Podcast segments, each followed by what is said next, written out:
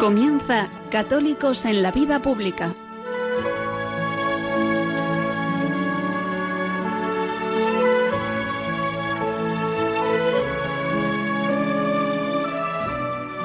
Un espacio dirigido en Radio María por Luis Zayas.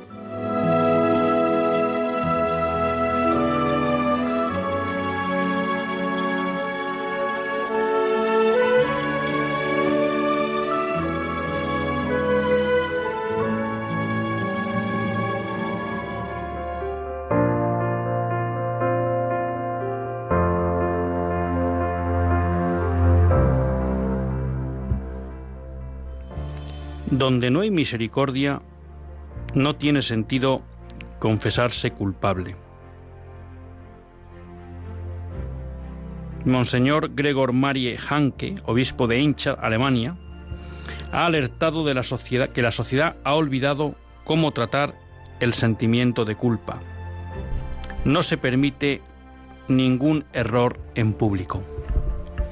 Leía esta noticia y esta reflexión de este obispo alemán en Infocatólica. Y me hacía pensar.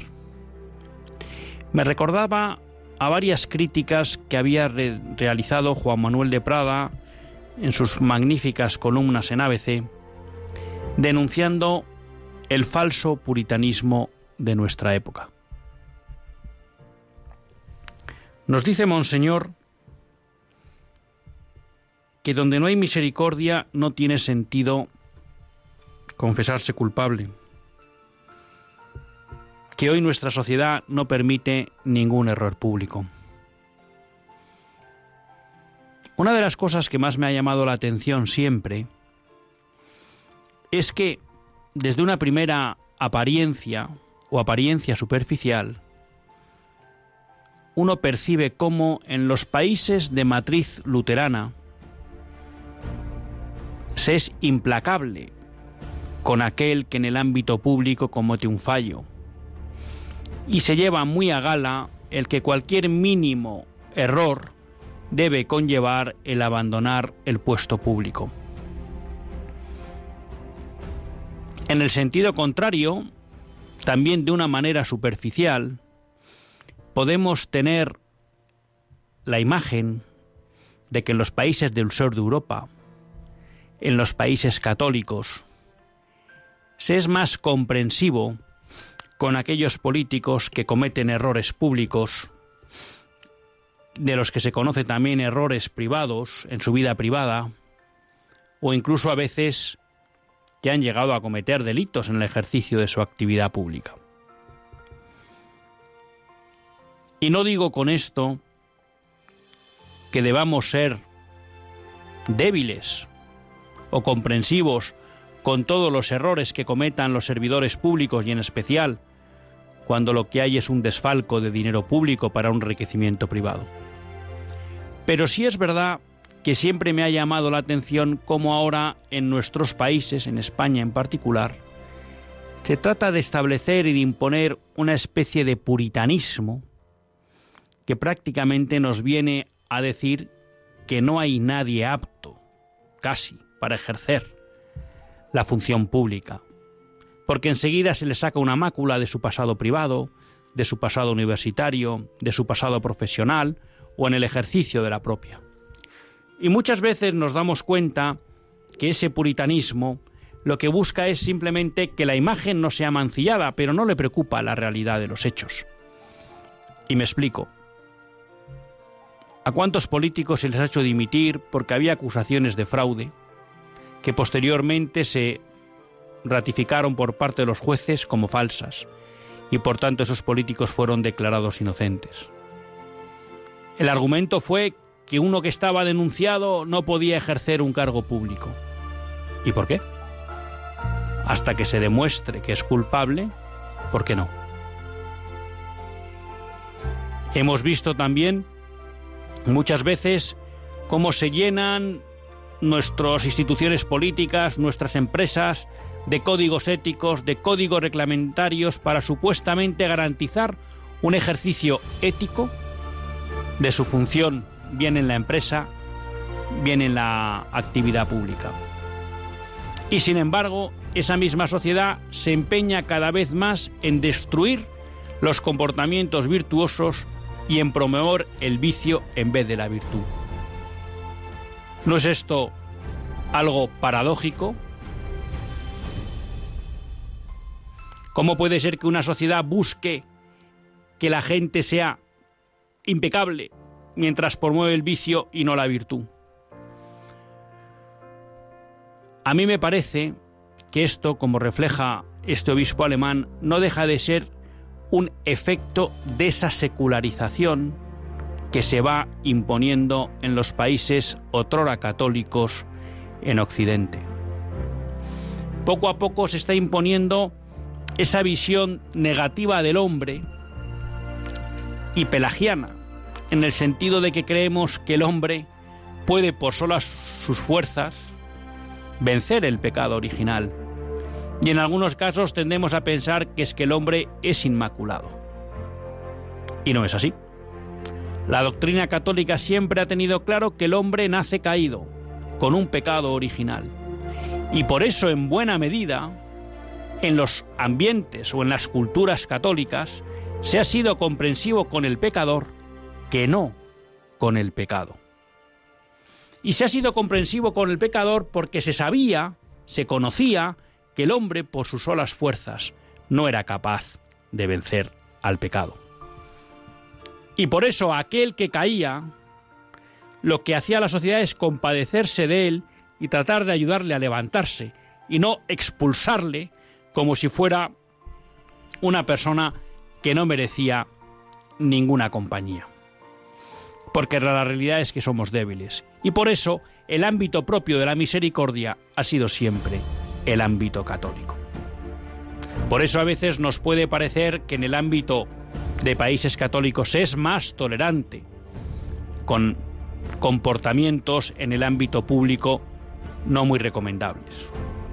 Eso no quiere decir que en el ámbito católico se acepte la corrupción, pero sí que no cabe duda que hay una matriz de pensamiento católico que sabe que el hombre falla y cae, y que lo que hay que hacer es ayudar a levantarle y no hacerle perder la esperanza de volver a recuperar su dignidad.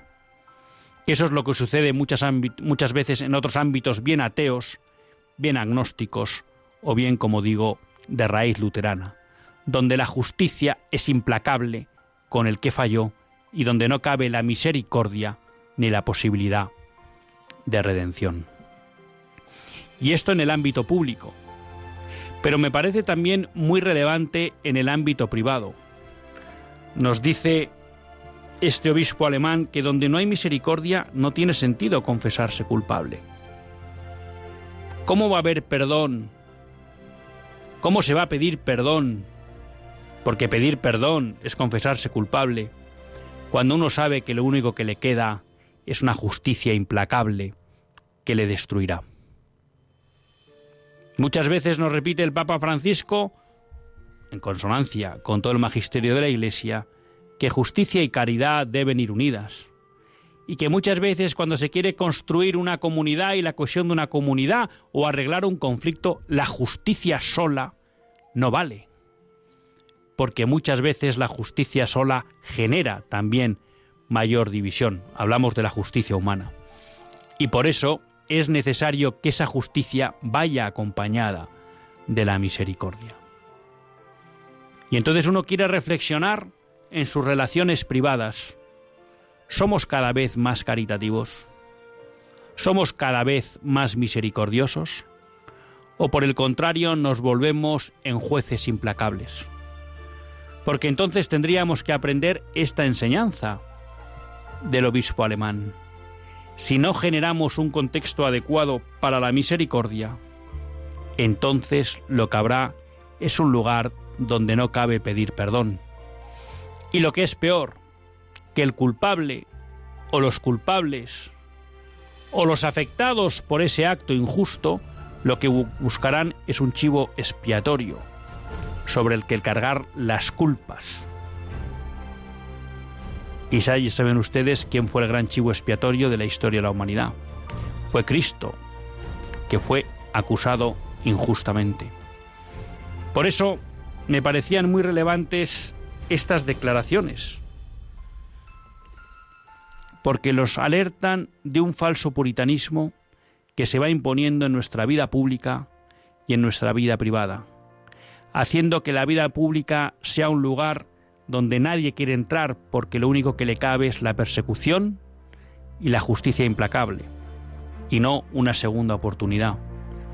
Y porque en la vida privada acabamos generando entornos duros, sin misericordia, sin perdón, buscando otro culpable sobre el que recaiga la culpa tan grave que será impuesta por nuestra sociedad. Las sociedades católicas siempre lo han tenido claro. El hombre es pecador y por eso necesita de la misericordia de Dios. Y esa misericordia de Dios tiene que llegar a través de todos nosotros. Ojalá no nos dejemos llevar por este falso puritanismo, no nos dejemos llevar por una falsa ética de la imagen y de verdad tengamos esos corazones de carne que el profeta Ezequiel clamara por su pueblo.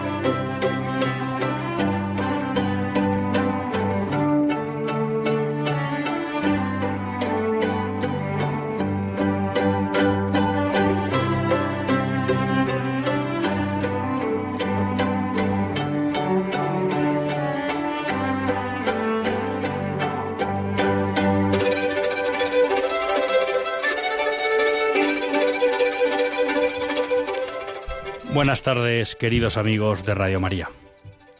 Un lunes más volvemos fieles a la cita con todos ustedes en los estudios centrales de Radio María. Un lunes más para hacer este programa Católicos en la Vida Pública. Programa que, como todos ustedes saben, quiere ser una reflexión pausada sobre la actualidad nacional e internacional. Una reflexión que tratamos de hacer siempre desde la óptica del magisterio de la Iglesia y su doctrina social. Una iglesia que no nos cansaremos de repetir que es madre y maestra. Yo un lunes más tiene la suerte de compartir esta hora de radio Luis Zayas, que es quien les habla.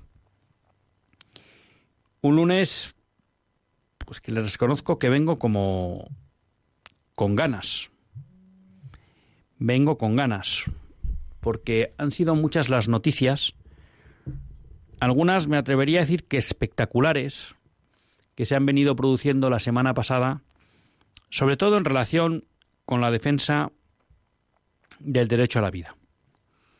Y casi les diría pues que hoy pues vamos a tener un programa en la que vamos a tratar tres cuestiones, pero todas ellas relacionadas con la defensa de la vida desde la concepción hasta la muerte natural. Antes, bueno, no quiero olvidarme de que ustedes, si quieren, pueden escribir al mail del programa católicos en la vida pública arroba radiomaria.es y si quieren participar en el programa en directo, al margen de llamar, que luego les recordaré el teléfono, y además pues les animo a llamar porque hace tiempo que no hemos tenido la oportunidad de, de compartir eh, con sus llamadas, pues también pueden escribir al WhatsApp en directo del programa, ya saben que es un WhatsApp que solo funciona durante el directo del programa, 668 59 43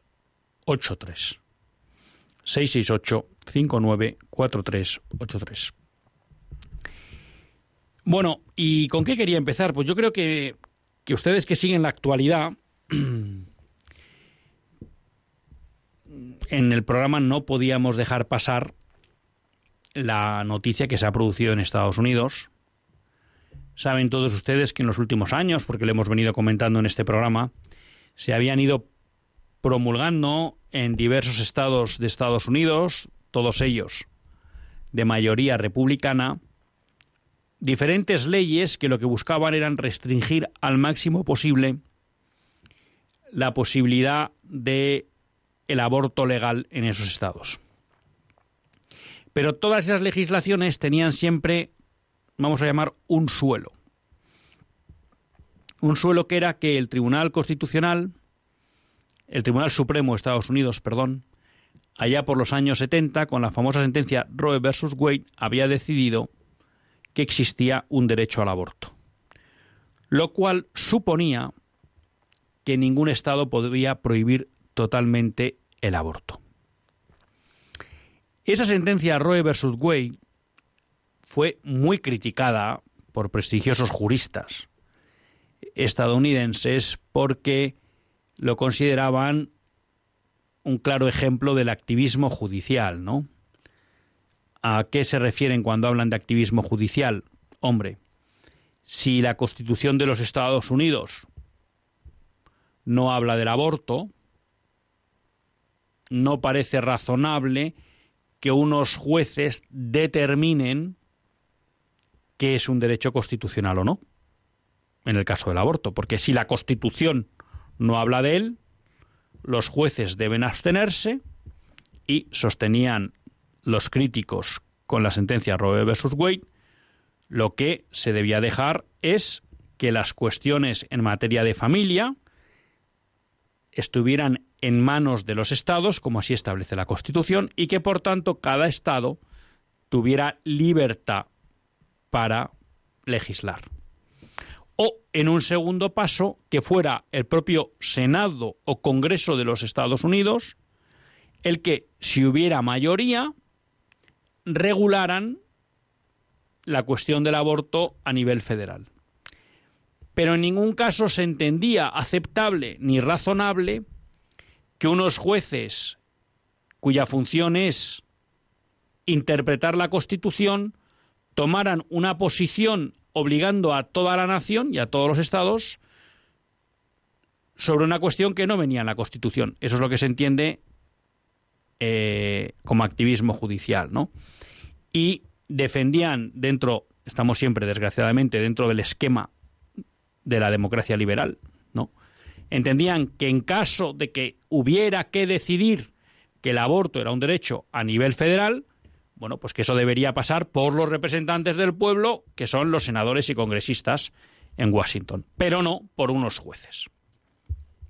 Bueno, como digo, esa sentencia fue muy criticada, además, bueno, pues se sabe que en buena parte eh, Roe, que fue la mujer que se utilizó por parte de las organizaciones proabortistas como un caso eh, en el que no podía abortar porque en Texas no estaba permitido el aborto y se utilizó su su caso bueno como instrumento para llevar hasta el Tribunal Supremo y hacer toda esa campaña en favor del aborto bueno pues además pues que mintió luego parece que se, eh, se convirtió en provida pero también parece que falsamente bueno, una persona muy complicada, pero que claramente su caso se tergiversó. El caso es que, bueno, el tribunal de el tribunal de Supremo de Estados Unidos en los años 70 promulgó esta pues cuestionada sentencia, pero que abrió las puertas al aborto de forma total en los Estados Unidos. Desde entonces, y son casi ya pues 50 años, los movimientos pro vida han mantenido una perseverancia encomiable en denunciar ese hecho, en trabajar para un cambio de mentalidad en la sociedad americana y sobre todo y muy importante en hacerles ver a los políticos, en especial a los más sensibles que han sido los del Partido Republicano, que la cuestión de la defensa de la vida era un elemento esencial y clave a la hora de decidir el voto. ¿Mm? Eso ha provocado que poco a poco el Partido Republicano se, fuera volviendo realmente un partido pro vida, cosa que en los años 60 no era. Eh, les recomiendo que lean algunos libros de, de Jessie una mujer pro vida que luchó siempre desde dentro del Partido Republicano para mantenerlo, primero para moverlo a una posición pro vida y luego para mantenerlo en esas posiciones pro vida. Eso ha supuesto siempre una controversia muy importante a la hora de elegir los miembros del Tribunal Supremo. ¿Mm? Y entonces, bueno, mm, en años anteriores, durante la presidencia de Donald Trump, comentamos en este programa cómo se había producido un hecho insólito desde los años 70, y es que por primera vez, gracias a los tres nombramientos que hizo Donald Trump en el Tribunal Supremo de Estados Unidos, primero, por primera vez había una mayoría, vamos, de lo que se denomina conservadores, jueces conservadores, jueces nombrados por el Partido Republicano, pero sobre todo Donald Trump nombró a tres jueces para el Tribunal Supremo claramente y declaradamente provida, lo cual hizo temblar las estructuras del establishment abortista, porque se temían, algunos de ellos de hecho tenían artículos en, en la línea de que la sentencia Roe versus Wade podía ser revertida y debería ser revertida, tenían el miedo de que con alguna de estas leyes que estaban llegando al Supremo para restringir el aborto, esto pudiera dar pie a que esta nueva mayoría provida eh, pudiera provocar una anulación de la sentencia Roe versus Wade. Bueno, la semana pasada nos desayunamos con un hecho insólito. Y es que parece ser que por primera vez en la historia se ha filtrado un borrador de sentencia del Tribunal Supremo. Y parece ser que eso es algo que no había ocurrido nunca. Y claro, eh, la sentencia, el borrador ha sido difundido porque parece ser que la mayoría de los jueces están en la línea de revocar la sentencia Roe versus Wade. Y para intentar impedirlo, bueno, pues se ha hecho este hecho ilegítimo de filtrar un borrador de una sentencia para generar una campaña brutal de presión contra estos jueces, incluso está llegando al nivel de que se está eh, publicitando la dirección de sus casas, ¿no? Bueno, pues esto sería una noticia tremenda, tremenda. ¿eh? La posibilidad de que el Tribunal Supremo de Estados Unidos, algo que deberíamos en este caso claramente a la presidencia de Donald Trump, pudiera revocar la sentencia Roe versus Wade. Porque sería el primer retroceso que se da en un país una vez que se ha aprobado el aborto. Eh, sería el primer retroceso legal. Y tendría un impacto muy fuerte. ¿Supone esto la desaparición del aborto en Estados Unidos? No. Esto únicamente lo que supone es que se dejaría de considerar el aborto como un derecho federal y por tanto los competentes para legislar en materia de aborto serían los estados con plena libertad. Y entonces ahí nos podríamos ir desde estados, pues a lo mejor como Texas o como una Luisiana, que prohíban el aborto en todos los casos, hasta estados como California o Nueva York, que permiten el aborto hasta el último día de embarazo e incluso hemos visto el caso de California y ahora me baila, pero creo que fue eh, Wisconsin o Maryland, Maryland, perdón, donde se estaba incluso aprobando una ley que permitía dejar morir a un niño hasta los 28 días de su nacimiento, ¿no? Pero claro, no cabe duda que esto sería un palo muy fuerte, muy fuerte para eh, la cultura pro muerte. Sería un palo muy fuerte para la cultura pro muerte. Y además, eh, a veces esto es uno, el otro día lo comentaba con un amigo, uno tiene la, sensación de que el Señor se ríe de nosotros, ¿no? Porque de producirse esta sentencia revocatoria de la sentencia Roe versus Wade, se produciría con el presidente más proabortista de la historia de Estados Unidos, que era Obama, pero que ahora está siendo Biden, Biden y que está haciendo esfuerzos por, por mejorar y por superar a, Obama en su proabortismo, que desgraciadamente hay que recordar que Biden es católico y que en este punto se salta gravemente el magisterio de la Iglesia, eh, se produciría en un momento en que la cultura de la muerte se está imponiendo en toda Hispanoamérica. ¿Eh? Una noticia que tenía que comentar y que aprovecho para comentar es que la nueva, el nuevo borrador de, de Constitución en Chile recoge casi, casi, recoge el aborto, pero casi el derecho al aborto. Estamos viendo cómo en España, ¿no? Se busca incluso perseguir a aquellos que quieren ofrecer alternativas al aborto. Hemos visto cómo Macron quiere incluir el aborto como derecho en la Carta de Derechos de Europa. Bueno, pues eh, parecería que en este momento, ¿no? Que todo está a favor de la cultura pro muerte, que realmente se dé ese paso tan importante en favor de la cultura de la vida en Estados Unidos, pues son de esas cosas que uno dice, bueno, pues efectivamente es que Dios escribe recto en renglones torcidos, ¿no? O sea, sería paradójico.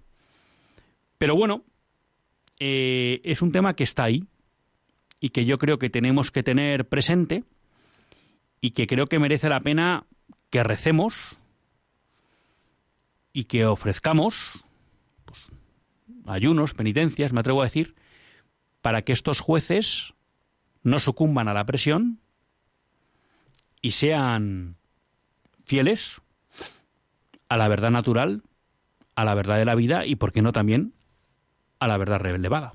revelada.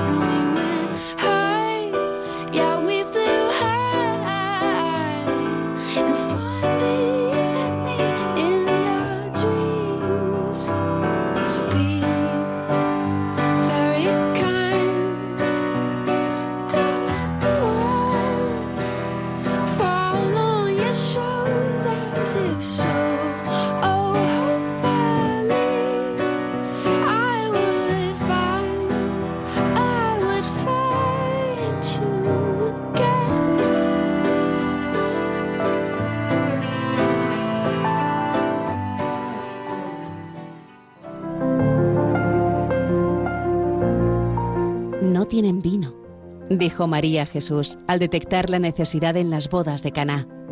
De la misma manera, la Virgen ve hoy dónde falta el vino del Evangelio de su Hijo o dónde no se ha servido todavía.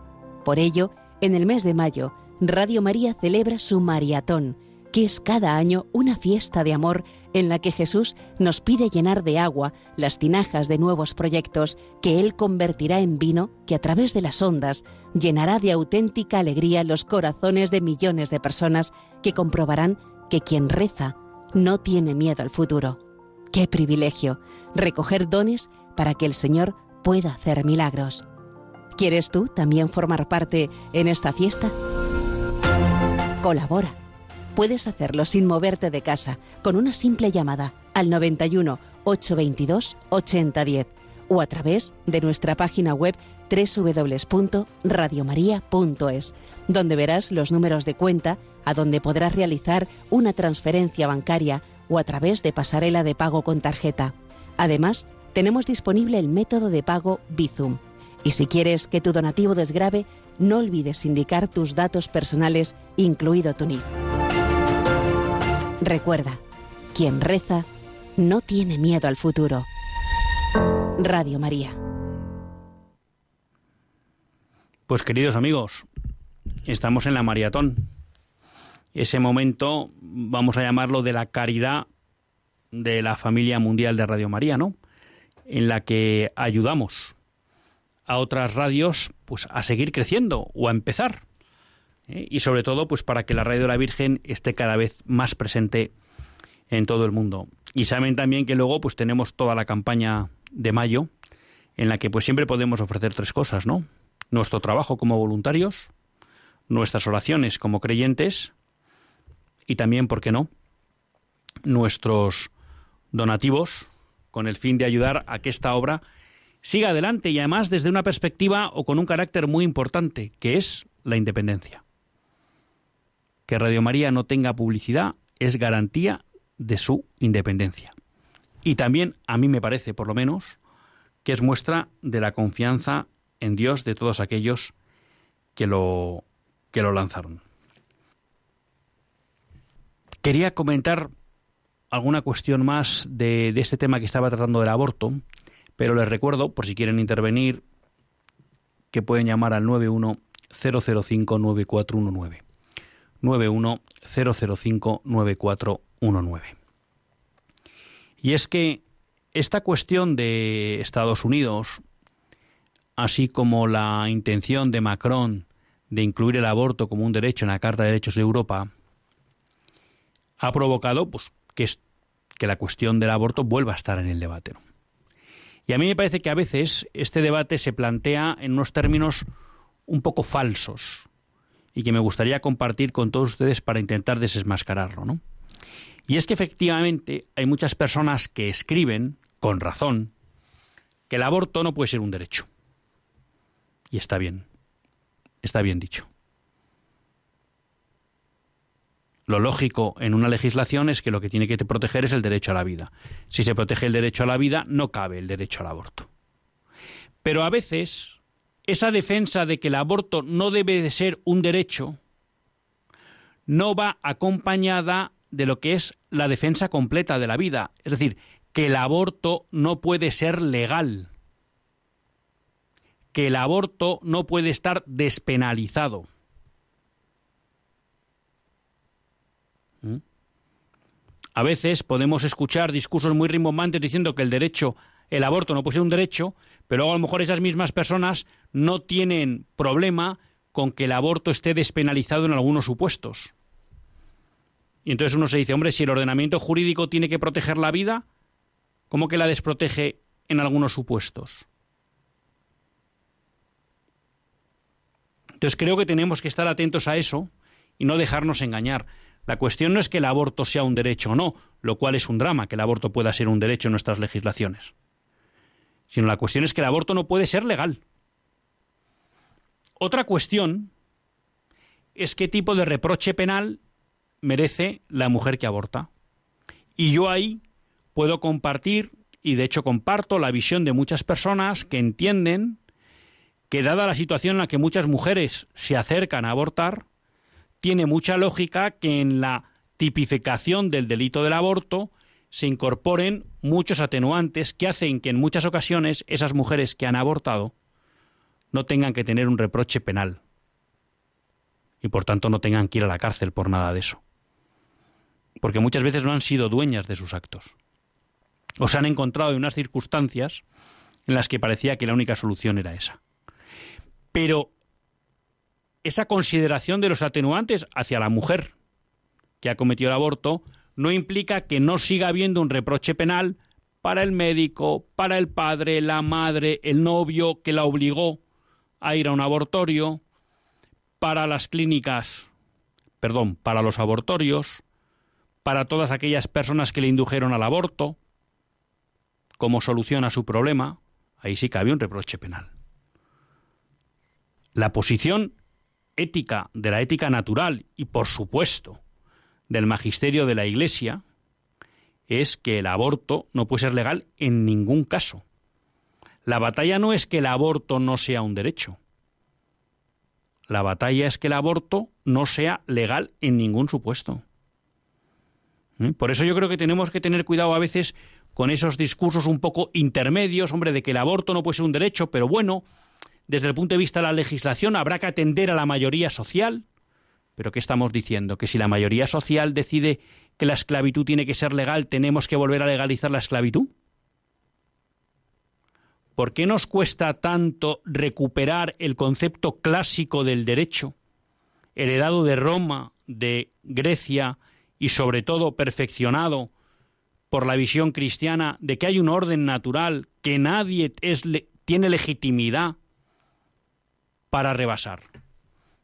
Ni la mayoría absoluta, ni la mayoría del pueblo, ni la mayoría de los diputados, ni los jueces, ni nadie. ¿Por qué no recordamos esa verdad esencial de la concepción cristiana del Estado de Derecho? Que también es la concepción clásica, ¿eh? Hay un orden natural que nadie está legitimado para rebasar. Y por tanto, el derecho a la vida no puede ser atacado desde la ley en ningún supuesto. Pero tenemos a María de Madrid con nosotros. Buenas tardes, María. María, buenas tardes. Sí, hola, buenas tardes. Eh, solamente una, una pequeña intervención. Eh, a mí hay una cosa que me preocupa en cuanto al aborto todo lo que implica, pero siempre pienso las mujeres María, perdone, eh, vuelva a llamar si puede, porque es que le oímos muy mal, le oímos eh, como con mucho acople y, y, no se le entiende, no se le entiende bien, o sea que esperamos su llamada, discúlpenos, pero es que no, no, no le entendíamos y por tanto no le iba a poder contestar a la a la pregunta. Entonces creo que ese es un tema que es importante y lo que tenemos que tener en cuenta. En segundo lugar, yo creo que algo también de lo que hay que tomar conciencia, ¿no? Ante este posible reversión de la sentencia Roe versus Wade, por ejemplo, empresas como Amazon han declarado públicamente que financiarán a sus empleados que vivan en un estado donde no haya aborto el coste del transporte para poder ir a abortar a otro estado de Estados Unidos donde esté permitido el aborto. Bueno, creo que esto lo tenemos que conocer.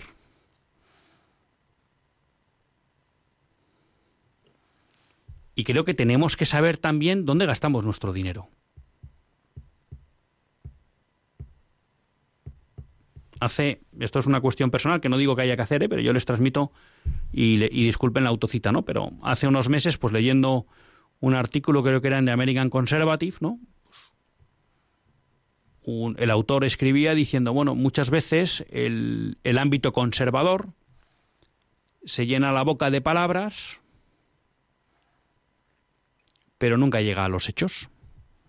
Entonces hace muchas críticas, pero nunca toma medidas contra aquellas instituciones que promocionan todos esos principios contrarios a lo que esa persona, vamos a llamar conservadora, eh, en este caso podríamos decir de principios cristianos, quiere defender. Y ponía el ejemplo de cómo él, eh, en relación con una empresa que se había declarado claramente a favor del aborto, pues él había decidido quitar sus suscripciones. Hemos visto recientemente cómo Burger King ha tenido que retirar una campaña, desde mi punto de vista, blasfema, no sé si era la intención de Burger King, entiendo que no, pero mal pensada y sabiendo que podía ofender a los cristianos, bueno, lo ha retirado porque la gente se ha quejado.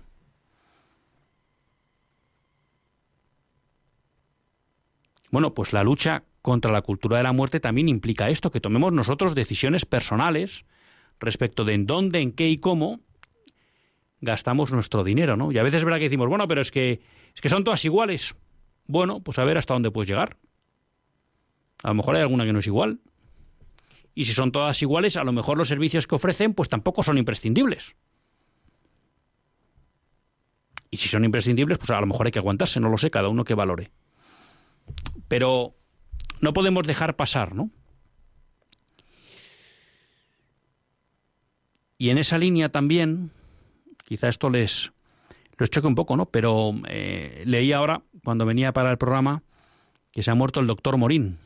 El doctor Morín fue tristemente famoso porque ha sido el único doctor en España, junto con un compañero, que ha sido condenado por realizar abortos ilegales.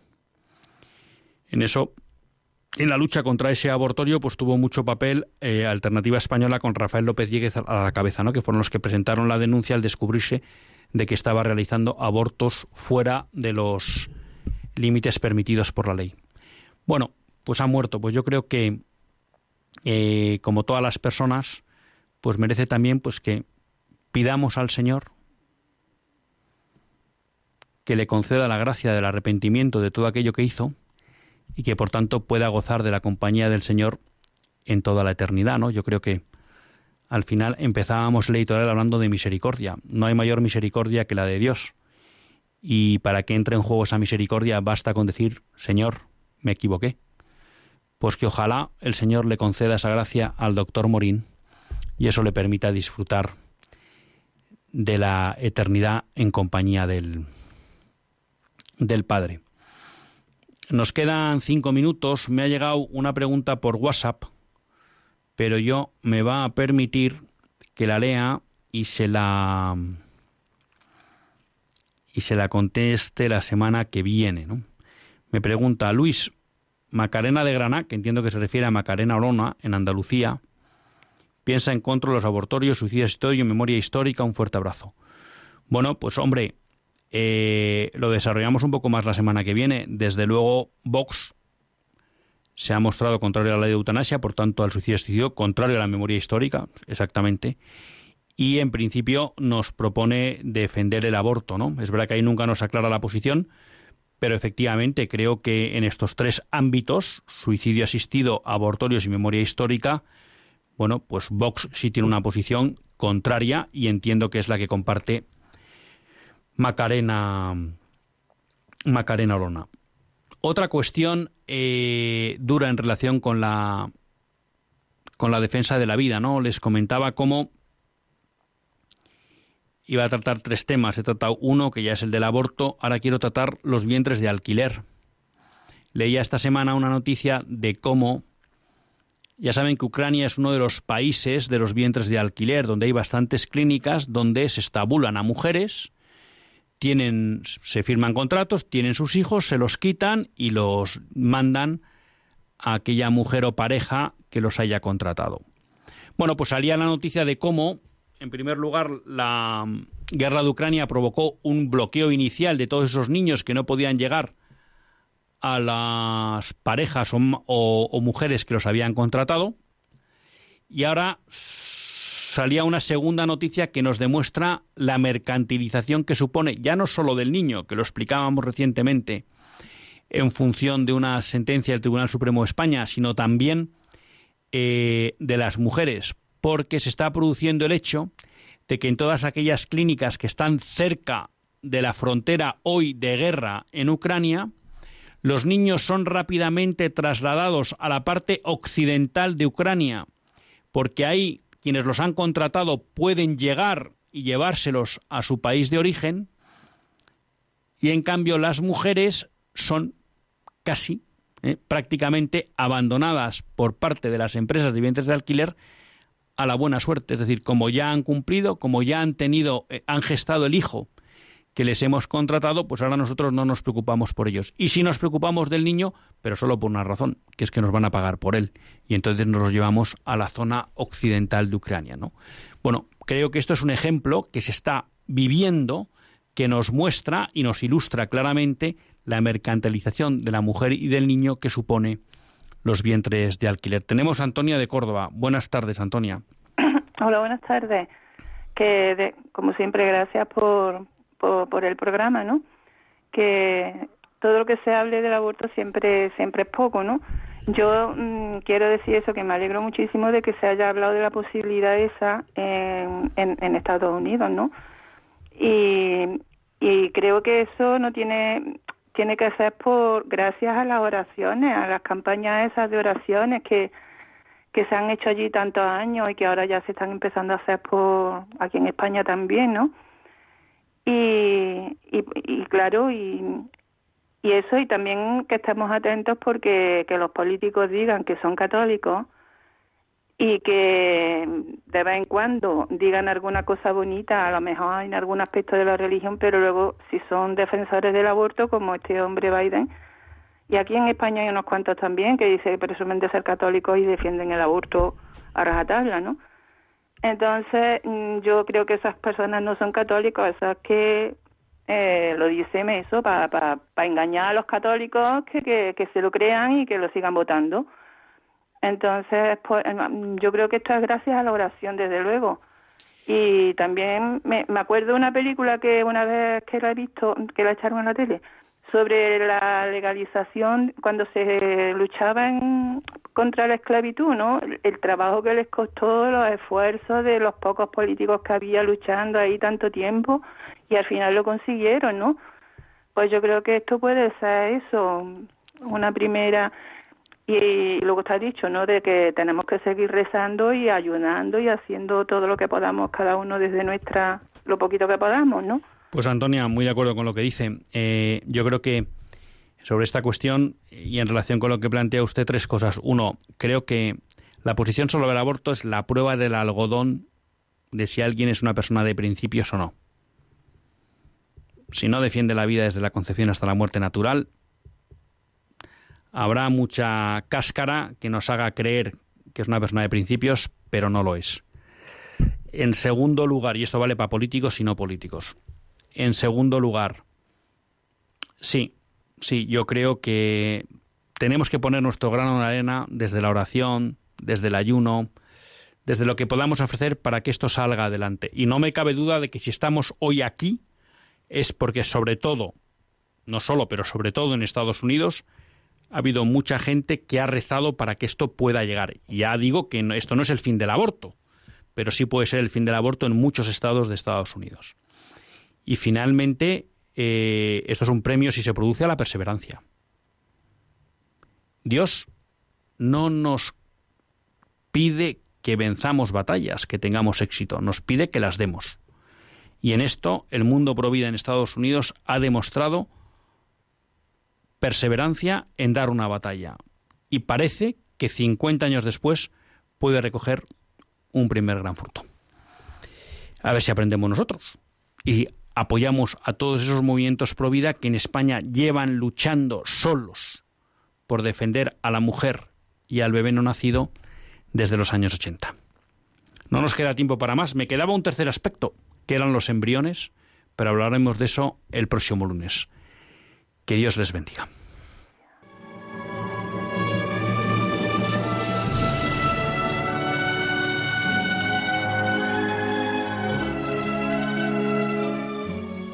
Así concluye Católicos en la Vida Pública, un programa que dirige Luis Zayas.